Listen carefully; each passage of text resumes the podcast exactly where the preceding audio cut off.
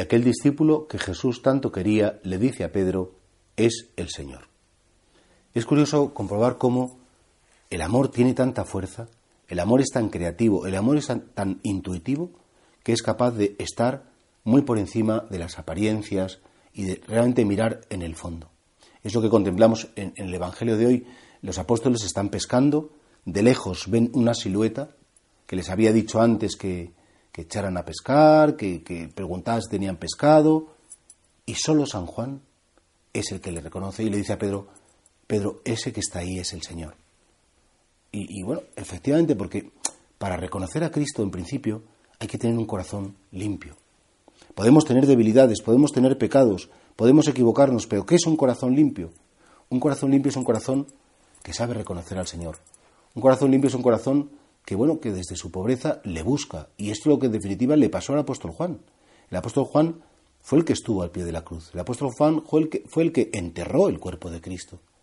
Y el apóstol Juan es el que estuvo con María, acompañándola, sabiendo que a lo mejor tendría más miedo que nadie que era más limitado que nadie, pero él pudo recostar su cabeza sobre el pecho de Cristo y él pudo escuchar los latidos de su corazón. Por eso nosotros, de algún modo, al mirar a este apóstol que supo reconocer al Señor de lejos, el primero, ¿por qué? Porque efectivamente tenía un corazón muy limpio, muy centrado en Cristo.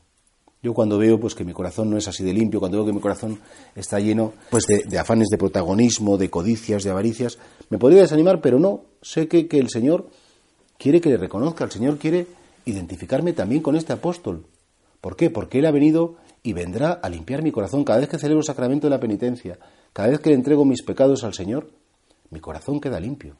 Mi corazón queda como el corazón del apóstol Juan. Es verdad que en la Iglesia pues, nos pide que nos confesemos al menos una vez al año o cuando hay pecado grave, pero ¿por qué no vivir con cariño pues, esa costumbre de la confesión frecuente, aunque no tenga pecados graves? Señor, pues a lo mejor son cuatro cosas, no importa. Si me confieso con frecuencia, pues, pues estoy dando más facilidades para que mi corazón quede limpio. Y con esa limpieza de corazón poder reconocerte. Jesús decía las bienaventuranzas.